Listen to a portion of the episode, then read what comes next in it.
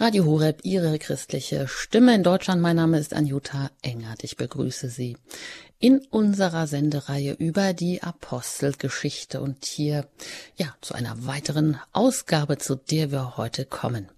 Was würden wir denn eigentlich ohne die Taten der Apostel, nämlich die Apostelgeschichte machen? Haben Sie sich darüber schon mal Gedanken gemacht?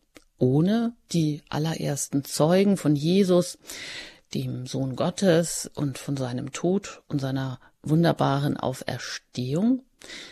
Was würden wir ohne die Kraft des Heiligen Geistes machen, der das oder der eben dieser fortdauernde Motor eines Lebens in Fülle ist bis heute, eines Lebens, das alle irdischen Erfahrungen von Leid, von Gebrechen, von Tod, von Unheil, Krieg und Versagen auch in unserem persönlichen Leben verändert, überwindet und mit immerwährender Freude und Herrlichkeit belohnt. Was würden wir ohne diese frohe Botschaft, die durch die Kraft des Heiligen Geistes und auch das Mitwirken der ersten Zeugen und Apostel alle Winkel der Erde erreicht hat und bis heute immer neu erreicht? Ja, und andererseits umgekehrt, wie wichtig ist uns diese Apostelgeschichte und was wissen wir eigentlich darüber? Also wir sind zumindest hier mittlerweile schon, ja, ich möchte sagen, fast mit allen Wassern gewaschen und haben mit den Aposteln schon einiges erlebt, viele Probleme und Hindernisse der ersten Christen miterlebt, genauso wie unzählige Wunder, Rettungen aus Gefahren und großartige Bekehrungen unzähliger Menschen. Paulus, der große Apostelführer, ist mitten in seiner dritten und letzten Missionsreise und hat in Ephesus, wo er zwei Jahre geblieben ist, eine große Abschiedsrede gehalten. Sein Schicksal geht dem Höhepunkt zu. In den Abschnitten, die wir heute betrachten, da kehrt Paulus nach Jerusalem zurück. In diesem Sinne auch ein ganz herzliches Willkommen an Sie, Pfarrer Ulrich Filler, die Sie uns heute wieder aus Köln zugeschaltet sind ja, dort, wo Sie eine Pfarrei betreuen und auch gerne Bücher schreiben oder eben bei Radio Horeb in verschiedenen, ja, in verschiedenen Hinsichten auch gerne auf Sendung sind. Herzlich willkommen. Vielen Dank. Hallo, grüß Gott. Ja, und Sie haben uns ja bisher immer begleitet durch, ich sag mal, durch alle Schiffbrüche auch hindurch, die wir manchmal so erleiden mit unserem Unverständnis vielleicht auch mit der Heiligen Schrift oder mit den Aposteln, mit mitfühlen können. Auch heute auch geht's wieder um eine eine Schiffsreise, um einen Aufbruch, um ein ähm, ja in See stechen. Herr Pfarrer Filler, wie ähm, was erwartet uns heute? Was erwartet Paulus auf seiner erstmal reist er ja nach Jerusalem, wo ihm abgeraten wird, hinzugehen? Genau, wir kommen jetzt zu einem dramatischen Wendepunkt in der Apostelgeschichte ähm, in, in dem Erleben des Apostels Paulus. Wir sehen ja, dass dieses Buch äh, der Bibel aus zwei Perspektiven eigentlich äh, erzählt. Einmal so etwas aus der Perspektive des Apostels Petrus und dann eben auch aus der Perspektive des Völkerapostels Paulus, der ja noch später als Apostel erst berufen wurde als er der Rabbiner der Christenverfolger auf dem Weg nach Damaskus war. Und er ist eben besonders berufen, zum Lehrer der Heiden, zum Apostel der Völker zu werden. Und diesen, diesen Auftrag, diese Mission füllt er aus, indem er reist, indem er ähm, von Jerusalem ausgehend, von Antiochia ausgehend, von diesen ersten Zentren des Christentums ähm, unterwegs ist und neue Gemeinden gründet. In der Regel sucht er die Synagogen auf, die auch in der Diaspora seit dem Exil, seit der Exilzeit zu finden sind und ähm, beginnt dann äh, dem, den Juden zu erklären, warum Jesus der Messias Gottes ist, der Gesalbte Gottes, der Sohn Gottes, der uns erlöst hat, der Messias, den Gott verheißen hat und er das haben wir immer wieder gesehen in seiner Verkündigung. Er zeigt eben, wie die Verheißungen des alten Bundes sich jetzt in dieser Zeit in Jesus Christus erfüllen. Er zeigt, wie der Gott den neuen Bund schließt durch den Tod und die Auferstehung seines Sohnes und wie hier im neuen Bund alle Menschen, alle Völker in der Gemeinschaft der Kirche vereinigt werden.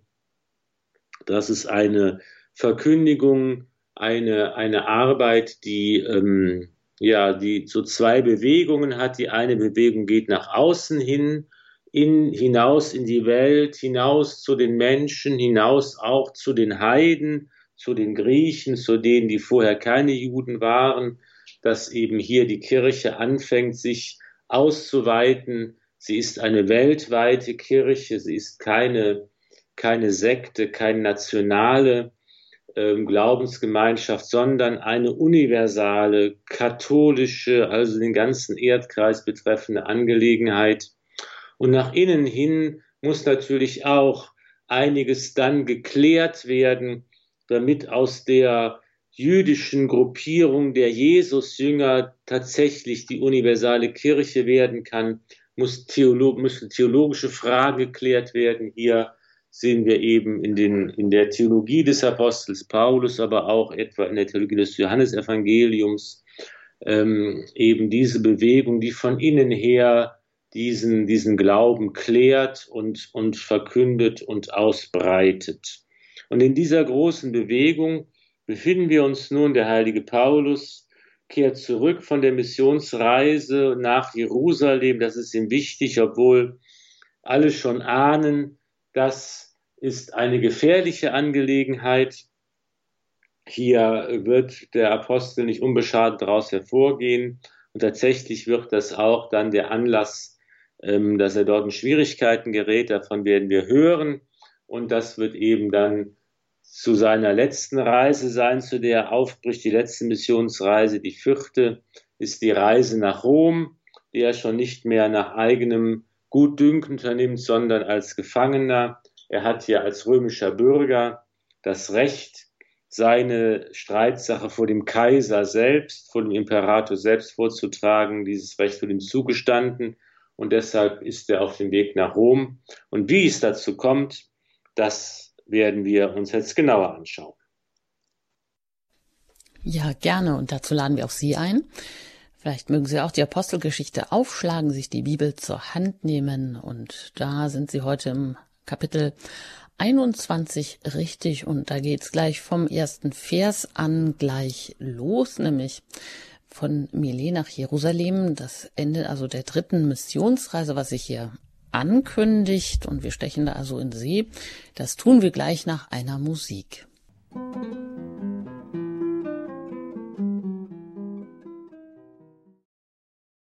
Sie haben eingeschaltet bei Radio Horeb Ihrer christlichen Stimme in Deutschland. Ich bin Anjuta Engert und im Gespräch mit Pfarrer Ulrich Filler über die Apostelgeschichte im Neuen Testament. Und wir lesen da jetzt mal gleich einen Textabschnitt, nämlich in der Apostelgeschichte im 21. Kapitel. Das können Sie auch gerne zur Hand nehmen, aufschlagen, mitlesen, mitbetrachten.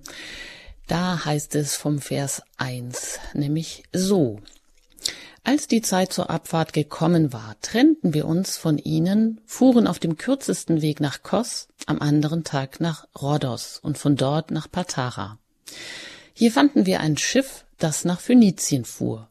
Wir gingen an Bord und fuhren ab. Als wir Zypern sichteten, ließen wir es zur Linken liegen, segelten nach Syrien und landeten in Tyrus. Hier sollte das Schiff seine Ladung löschen.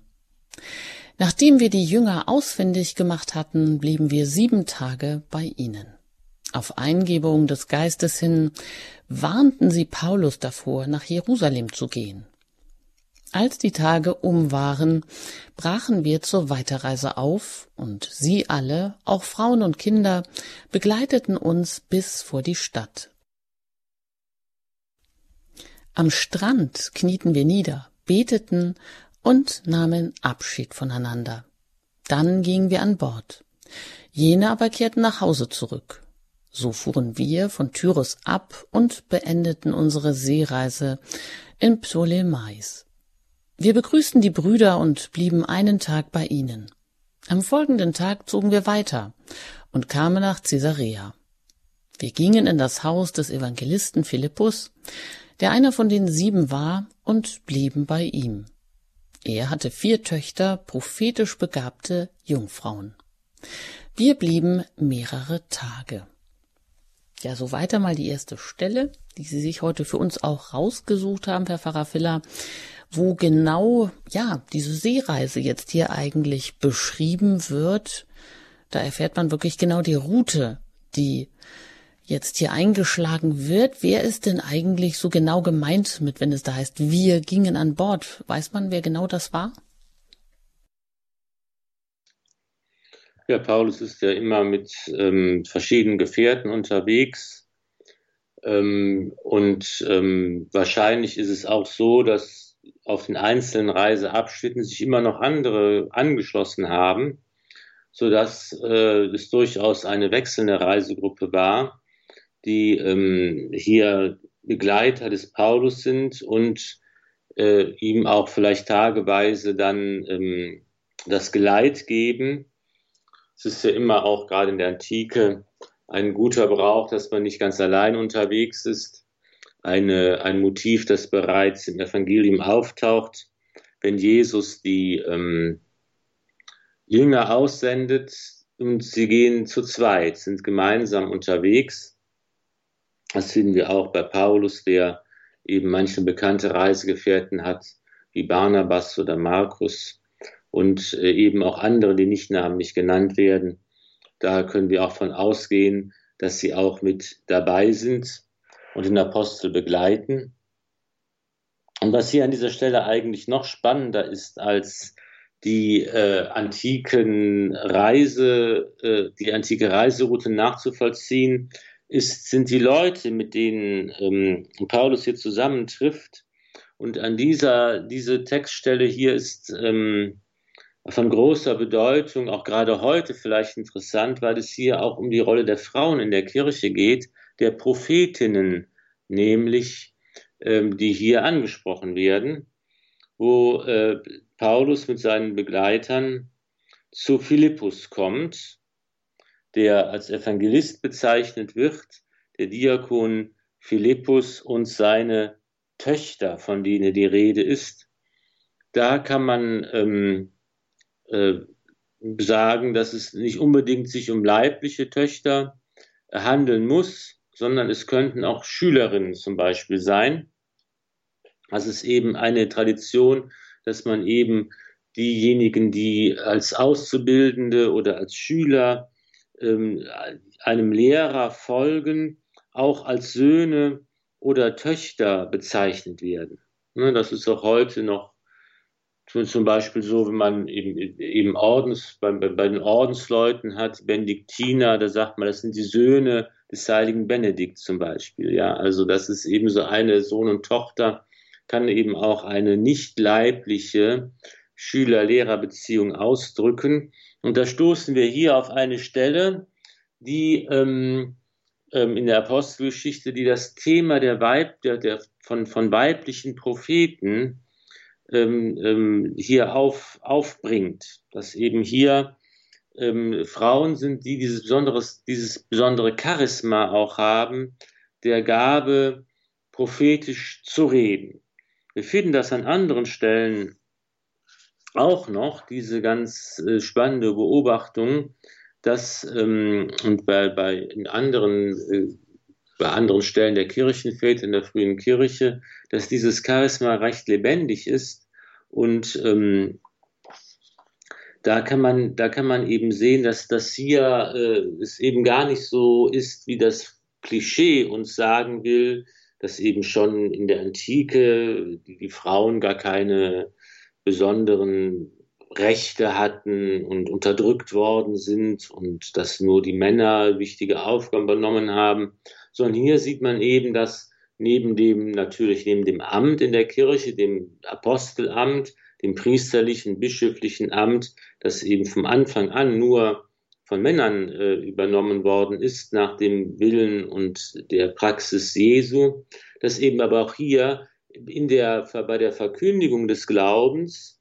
in der Mission und in den verschiedenen Charismen, die sich in der frühen Kirche entfalten, sehr wohl auch die Frauen auch wichtige Aufgaben übernommen haben, zum Beispiel eben auch hier ähm, prophetische geistgewirkte äh, Aussagen äh, zu machen und auf diese Weise auch die Kirche mit aufzubauen.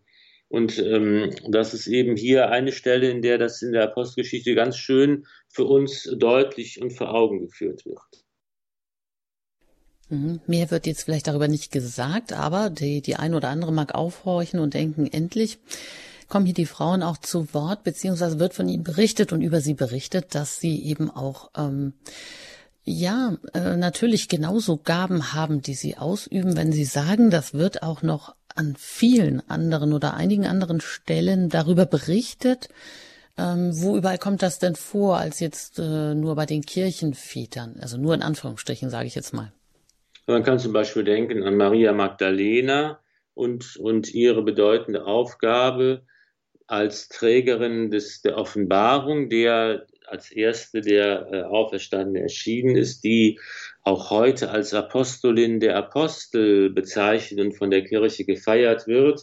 Im zweiten Jahrhundert gibt es auch ein Evangelium nach Maria Magdalena, eine frühchristliche Schrift, die ähm, da äh, auftaucht und kursiert.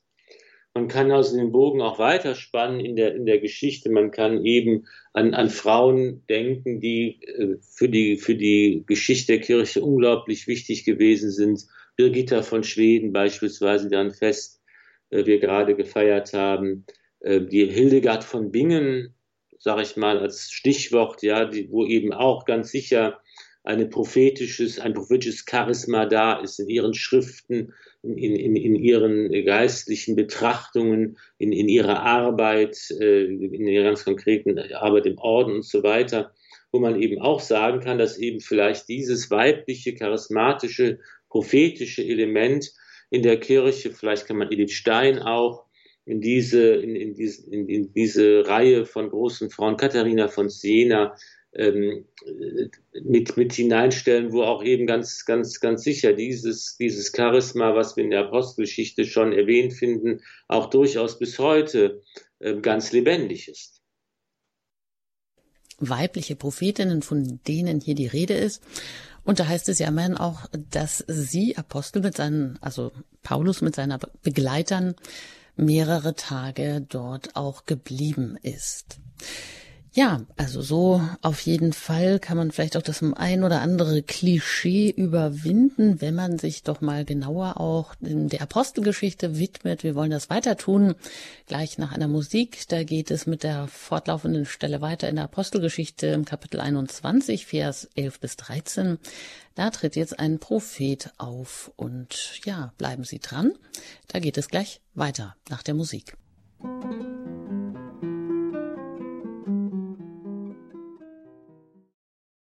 die Apostelgeschichte im Neuen Testament, unsere Sendereihe hier bei Radio Horeb ihrer christlichen Stimme. Ich bin Anjuta Engert und zu Gast ist Pfarrer Ulrich Filler, der uns die ganzen Informationen gibt und auch die Stellen dann immer auslegt.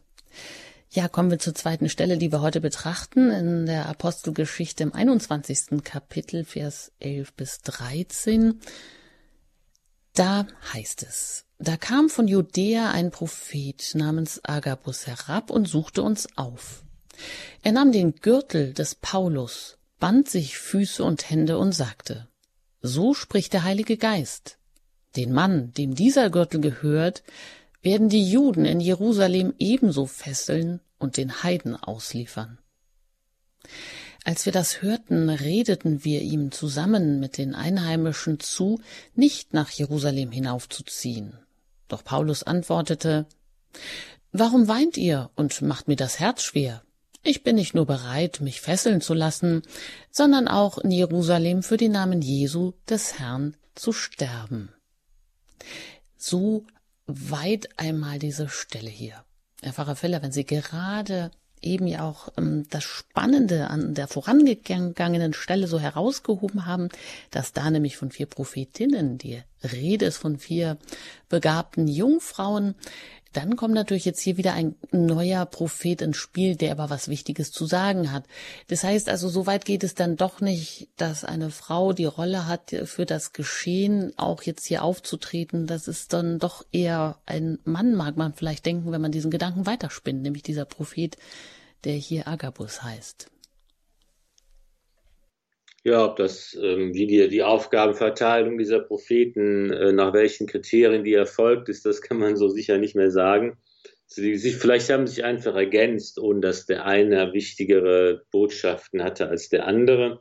Jedenfalls, was wir sagen können, ist, dass hier eine ganz typische ähm, prophetische Ankündigung kommt, die ein gewisses Schema hat, eine Ankündigung, ein Einwand und dann die Einwilligung, die erfolgt. Das finden wir an ganz vielen Stellen in der Bibel, wenn es darum geht, dass der Wille Gottes offenbart wird, dass eine prophetische Aussage gemacht wird. Nicht, wir kennen, sehen das zum Beispiel, kennen das zum Beispiel von dem, von dem Engel Gabriel, der zu Maria kommt nicht und sagt, begrüßt seist du Maria, voll der Gnade, der Herr ist mit dir, du sollst die Mutter Gottes werden. Das ist eben diese Ankündigung, diese, diese Verkündigung. Dann kommt ein Einwand, der jetzt dann von Maria kommt. Wie soll das geschehen, da ich keinen Mann erkenne? Hier ist es eben auch ein Einwand, der ähm, eben von der, von der Gemeinde kommt, dass, dass man eben sagt, ähm, dass man, man redet dann, er soll besser nicht nach Jerusalem ziehen, wenn das gefährlich ist. Und darauf folgt eine Einwilligung, wenn Maria mir, ich bin die Magd des Herrn, mir geschehe, wie du es gesagt hast. Bei Paulus, ich bin bereit, mich fesseln zu lassen, ich bin bereit, mich für den Namen Jesu äh, ausliefern zu lassen und zu sterben. Das ist also hier eine ähm, ganz klassische prophetische Aktion, ähm, die wir oft in der Heiligen Schrift finden.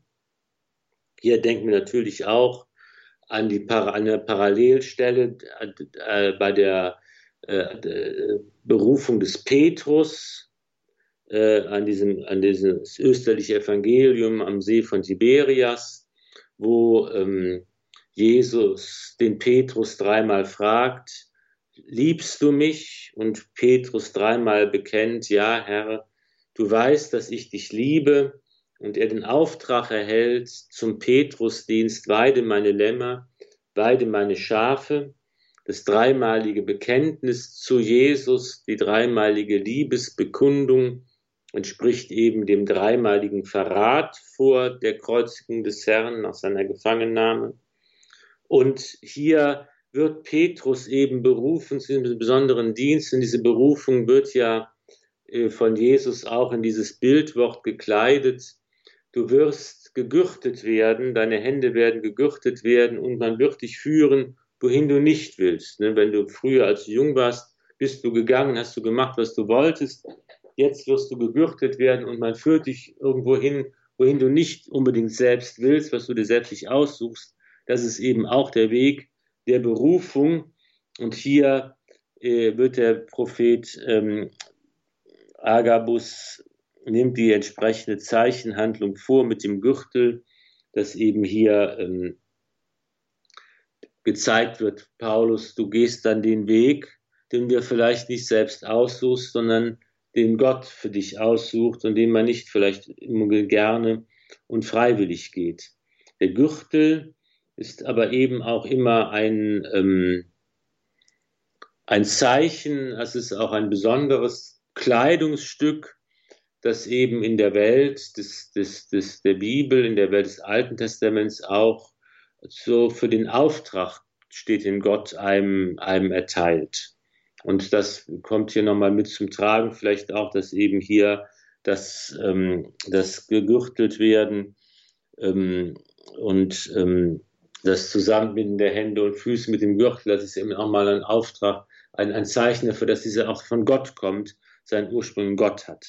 Dass es eben nochmal hier dieses, ähm, äh, diese prophetische Nachricht. Und das Letzte, was noch von Bedeutung ist, ist eben hier dieses, dieses Einverständnis, das Paulus hier kundtut. Ja, ich ähm, bin bereit, mich fesseln zu lassen, ich bin bereit zu sterben, der Wille des Herrn geschehe.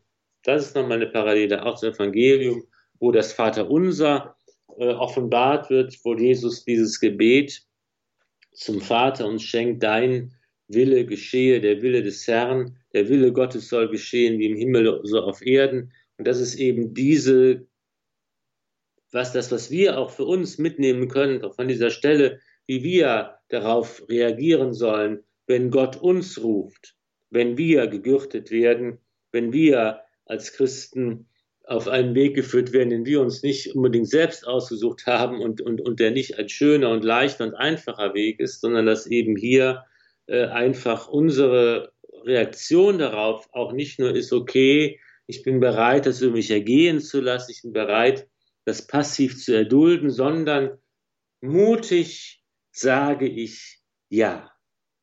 Mutig sage ich ja und nehme den Willen Gottes an und versuche mit und aus diesem Willen heraus das Leben zu gestalten und die Herausforderungen anzunehmen. Nicht passiv, sondern aktiv, mutig und beherzt zuzupacken. Das ist das, was Paulus hier tut. Das ist das, wo Paulus zu bereit ist. Und das ist eigentlich dieses Aktivwerden aus dem Glauben heraus, aus dem Vertrauen heraus, eben auch die Schwierigkeiten und Herausforderungen anzugehen, das ist das, was wir auch jeden Tag äh, von neuem tun sollen. Mhm. Der Gürtel hier also wieder als ein Bezeichen oder als ein besonderes Kleidungsstück sich gürten. Ja, das heißt ja irgendwie auch, man bereitet sich vor, man macht sich vielleicht auch fest an etwas, an einer bestimmten Sache, an einer, man richtet sich aus, man nimmt sich vielleicht auch zusammen Gut, das ist jetzt ein bisschen spekulativ, aber wichtig, wie Sie sagen, steht eben für diesen Auftrag, den Gott einem erteilt. Und wichtig ist dabei eben, dass nicht nur so, naja gut, mache ich jetzt mal halt mit, ist so halbherzig, sondern das dann auch wirklich aktiv und mutig anzunehmen. Und das geht ja dann wieder einher mit dieser prophetischen Ankündigung, mit dieser typischen prophetischen Ankündigung, die, wie Sie sagen, hier ähm, ja, uns nochmal so vor Augen geführt wird oder wie das abläuft, eben, dass es zuerst eine Ankündigung gibt, wie das dieser Prophet Agabus hier tut. Aber diese Ankündigung ist erstmal natürlich unangenehm. Und aber sie macht auch deutlich, dass wir uns nicht einfach nur ähm, dass, dass, dass wir davon übermächtigt werden, so wie Maria, die auch nicht nur sofort und einfach Ja sagt, ähm, dein Wille geschehe, sondern erst auch noch eine Bedenkzeit braucht und einen Einwand stellt. Und das ist ja auch durchaus total menschlich. Sonst wäre das irgendwie an unser, an unser Wesen auch nicht angepasst, wenn wir einfach nur wie eine Maschine ähm, da äh, uns hineinbegeben würden, dann würde das auch nicht unsere, unserer Freiheit entsprechen. Und erst im dritten Satz praktisch äh, kommt dann die Einwilligung nach dem Einwand. Ja, soweit mal hier diese interessante Stelle. Und ähm, dann lade ich Sie ein, natürlich auch weiter mit uns auch die kommenden Stelle noch zu betrachten. Jetzt wird es also ernst. Paulus ist bei Jakobus oder er geht nach Jerusalem, ist dort. Was passiert denn dort? Wenn Sie auch jetzt gerade vielleicht erst sich dazu geschaltet haben und die Möglichkeit haben, dann nehmen Sie doch gerne die Bibel zur Hand, schlagen Sie auf nach den Evangelien in der Apostelgeschichte im 21. Kapitel. Und da geht es im Vers 15 gleich weiter nach der Musik.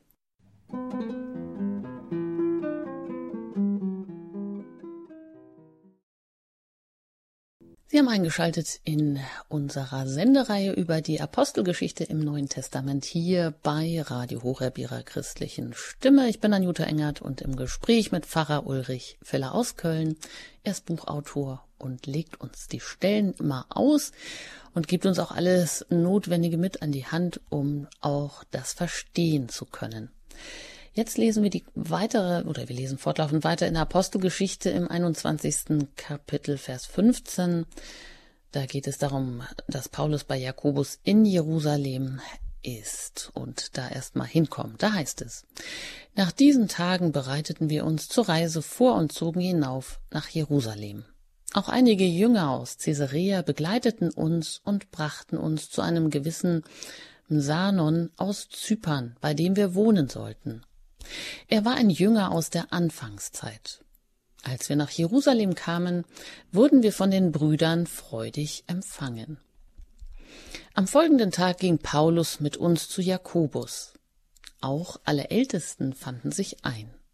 Er begrüßte sie und berichtete im Einzelnen alles, was Gott durch seinen Dienst unter den Heiden getan hatte. Als sie das hörten, priesen sie Gott und sagten zu ihm Du siehst, Bruder, wie viele Tausende unter den Juden gläubig geworden sind, und sie alle sind Eiferer für das Gesetz. Nun hat man ihnen von dir erzählt. Du lehrst alle unter den Heiden lebenden Juden, von Mose abzufallen und forderst sie auf, ihre Kinder nicht zu beschneiden und sich nicht an die Bräuche zu halten. Was nun? Sicher werden sie hören, dass du gekommen bist. Tu also, was wir dir sagen. Bei uns sind vier Männer, die ein Gelübde auf sich genommen haben. Nimm sie mit und weihe dich zusammen mit ihnen, trag die Kosten für sie, damit sie sich das Haar abscheren lassen können. So wird jeder einsehen, dass an dem, was man von dir erzählt hat, nichts ist, sondern dass auch du das Gesetz genau beachtest.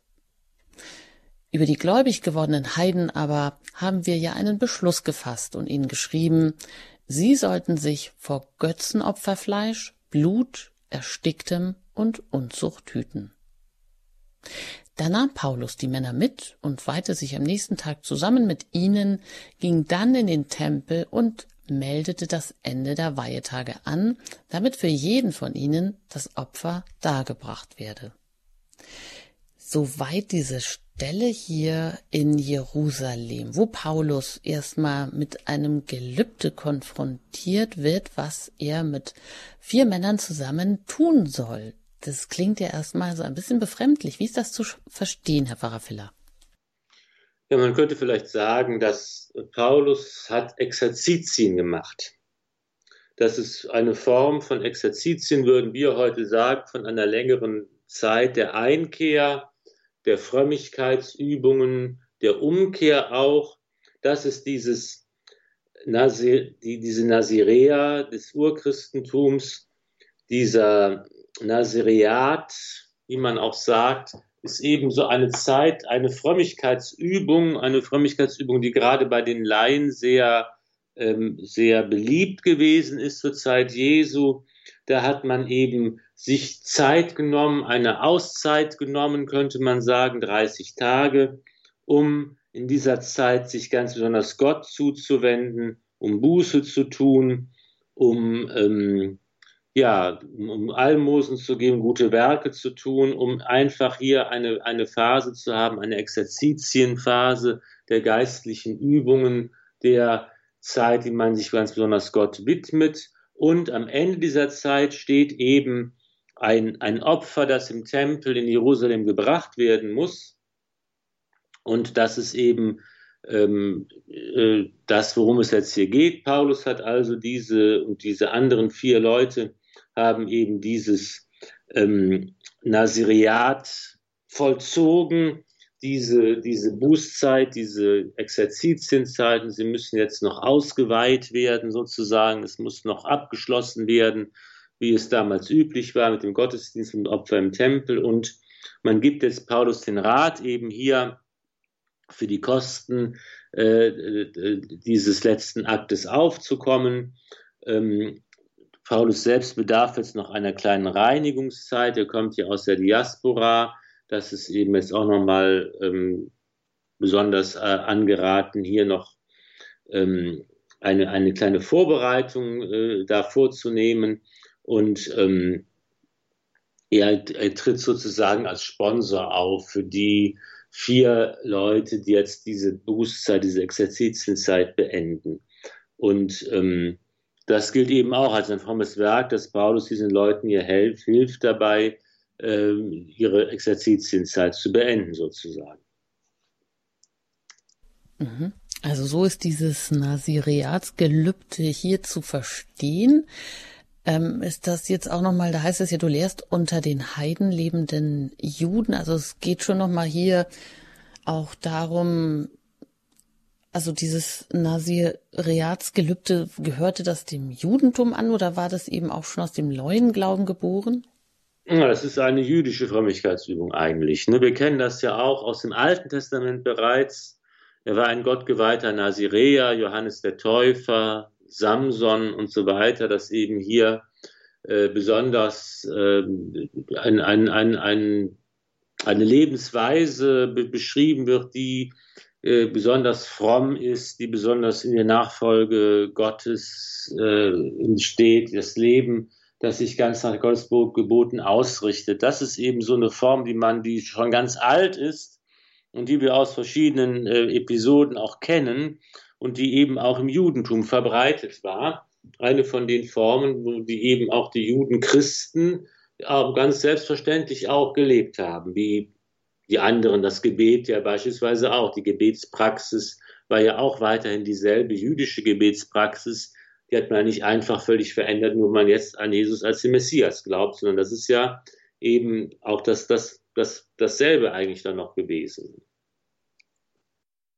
Hm. Wenn wir jetzt mal fragen, wenn wir das auf unsere Zeit heute so beziehen, eben auch, dass man auch Exerzitien macht, dass man sich auch mal in die Stille begibt, dass man ähm, Gott überhaupt hört, dass man sich da mal herausnimmt, so wie Jesus sich auch immer zurückzieht und dass man vielleicht eben auch mh, hm, hört, wo geht es denn für mich jetzt lang, vielleicht auch so wie eine ja eine prophetische Ankündigung, das hört sich jetzt immer nach was ganz Großem an. Für uns sind es ja auch oft kleine Schritte, die wir ja doch aber auch täglich immer, nach denen wir fragen, wo geht es, wo geht es lang heute?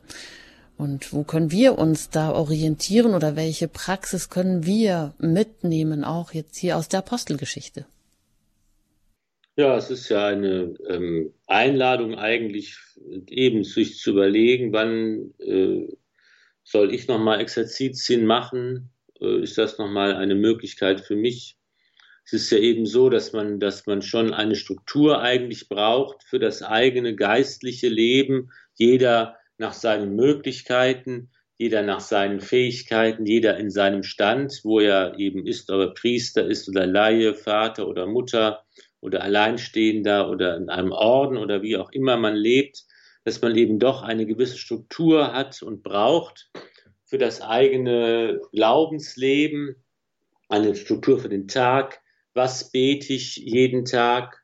Wann mache ich das? Da ist ja die alte Weisheit des geistlichen Lebens, halte die Regel, dann hält die Regel dich, dass man eben hier für den Tag eine, eine Struktur hat für das Gebet, für die, um die einfach die Freundschaft mit Jesus zu pflegen, dass die Woche eine Struktur, die natürlich gebildet wird durch die Mitfeier der Heiligen Messe am Sonntag, die Eucharistiefeier, die den Sonntag heiligt und der Woche eben eine Form und Struktur gibt, dass man eben den Monat sozusagen strukturiert. Da wäre das Sakrament der Versöhnung, der Beichte zum Beispiel eine Möglichkeit zu sagen, äh, das mache ich hier einmal im Monat oder alle zwei Monate, dass ich irgendwie so doch auch da eine gewisse Regelmäßigkeit habe, um hier einfach im Sakrament der Versöhnung Rechenschaft abzugeben und mich zu orientieren und neu auf Gott hinzuzuwenden. Und im Jahreslauf ist sicher auch die Frage, ob da nicht auch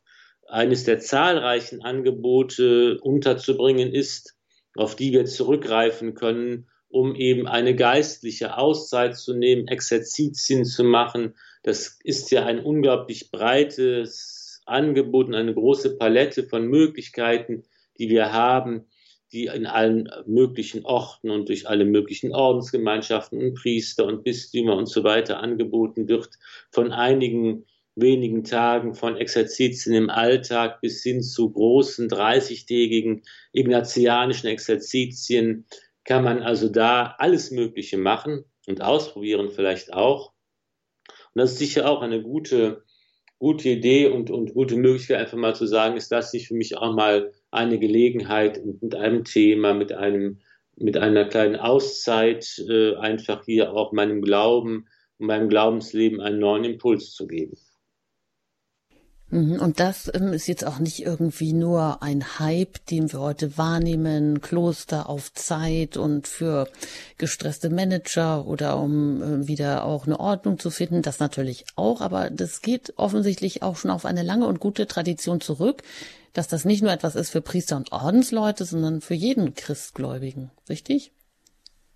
Ja, ganz genau. Das ist eben etwas, was ähm, uns allen als Möglichkeit auch offen steht und wo wir natürlich heute vielleicht auch andere logistische Möglichkeiten haben als Generation vor uns. Das kann man sicher auch sagen. Aber grundsätzlich ist das immer eine, eine gute Sache. Wie früher gab es das ja auch in der Gemeinde, in den Pfarrgemeinden, da gab es diese, ähm, in mancher Ortsteile noch die Missionskreuze, irgendwo in der Kirche angebracht, am Eingang der Kirche oder so große Holzkreuze, wo eben die Gemeindemission aufgeführt war. Das ging so bis in die 60er, 70er Jahre noch hinein, dass man eben in der Gemeinde solche, in der Pfarrgemeinde solche Aktionen machte, wo eben auch dann Prediger von außerhalb kamen, in der Regel vielleicht Ordens, Ordenspriester, die eben eine besonders intensive Zeit in der Pfarrgemeinde für die Menschen vor Ort gestaltet haben, wo eben auch etwas anders war als sonst, eben andere Geistliche da waren, wo eben andere Aktionen auch gemacht wurden, wo eben eine besonders intensive Zeit der Glaubensverkündigung, der Katechese, der Missionierung, der inneren Mission, der Evangelisierung ähm, da vorgenommen wurde. Und das ist ja etwas, was eben noch vor, vor weiß nicht, 60, 70 Jahren noch ganz lebendig, ja, was dann auch im Laufe der Zeit eingeschlafen ist, aber was ist eben auch so eine Missionierung und Exerzitien sozusagen, die vor Ort dann, dann vorgenommen worden sind. Ja, und hier bei Paulus, wenn wir da zurückkehren, da genau gehen jetzt eben diese Exerzitien zu Ende. Das sogenannte Nasiriatsgelübde, das er noch mit vier Männern abgelegt hat. Und da lade ich Sie ein, da schauen wir jetzt zum Abschluss auch nochmal uns diese Stelle an wo es dann tatsächlich zur Gefangennahme des Paulus kommt. Und das ist in der Apostelgeschichte Kapitel 21 ab Vers 27. Und da heißt es, als die sieben Tage zu Ende gingen, sahen ihn die Juden aus der Provinz Asien im Tempel. Sie brachten das ganze Volk in Aufruhr, ergriffen ihn und schrien, Israeliten, kommt zur Hilfe! Das ist der Mensch, der in aller Welt Lehren verbreitet, die sich gegen das Volk und das Gesetz und gegen diesen Ort richten. Er hat sogar Griechen in den Tempel mitgenommen und diesen heiligen Ort entweiht. Sie hatten nämlich kurz zuvor den Epheser Trophimus mit ihm zusammen in der Stadt gesehen und meinten, Paulus habe ihn in den Tempel mitgenommen. Da geriet die ganze Stadt in Aufregung und es gab einen Volksauflauf. Sie ergriffen Paulus und zerrten ihn aus dem Tempel, und sofort wurden die Tore geschlossen. Schon wollten sie ihn umbringen. Da brachte man dem Obersten der Kohorte die Meldung hinauf. Ganz Jerusalem ist in Aufruhr. Da nahm er sogleich Soldaten und Hauptleute hinzu und eilte zu ihnen hinunter. Als sie den Obersten und die Soldaten sahen, hörten sie auf, Paulus zu schlagen. Der Oberst trat hinzu, ergriff ihn, ließ ihn mit zwei Ketten fesseln und fragte, wer er sei und was er getan habe. In der Menge schrien die einen dies, die anderen das. Da er wegen des Getümmels nichts Sicheres ermitteln konnte, befahl er, ihn in die Kaserne zu führen. Als Paulus an die Freitreppe kam, mussten ihn die Soldaten wegen des Ansturms der Masse tragen. Denn die Volksmenge lief hinterher und schrie Weg mit ihm. Als man Paulus in die Kaserne bringen wollte, sagte er zum Obersten Darf ich ein Wort mit dir reden? Der antwortete Du verstehst Griechisch? Dann bist du also nicht der Ägypter, der vor einiger Zeit einen Aufruhr angezettelt und die viertausend Sikarier in die Wüste hinausgeführt hat? Paulus antwortete Ich bin ein Jude aus Tarsus in Kilikien, Bürger einer, der, einer nicht unbedeutenden Stadt. Ich bitte dich, Gestatte mir zum Volk zu sprechen. Als der Oberst es erlaubte, stellte sich Paulus auf die Freitreppe und gab dem Volk mit der Hand ein Zeichen. Alles wurde still, und er redete sie in hebräischer Sprache an. Soweit mal diese Stelle hier was er dann sagt, genau, das können wir noch in einer weiteren Episode das nächste Mal uns genauer anschauen. Aber jetzt ist ja erstmal interessant, was hier passiert und woran das erinnert, Herr Pfarrer Filler.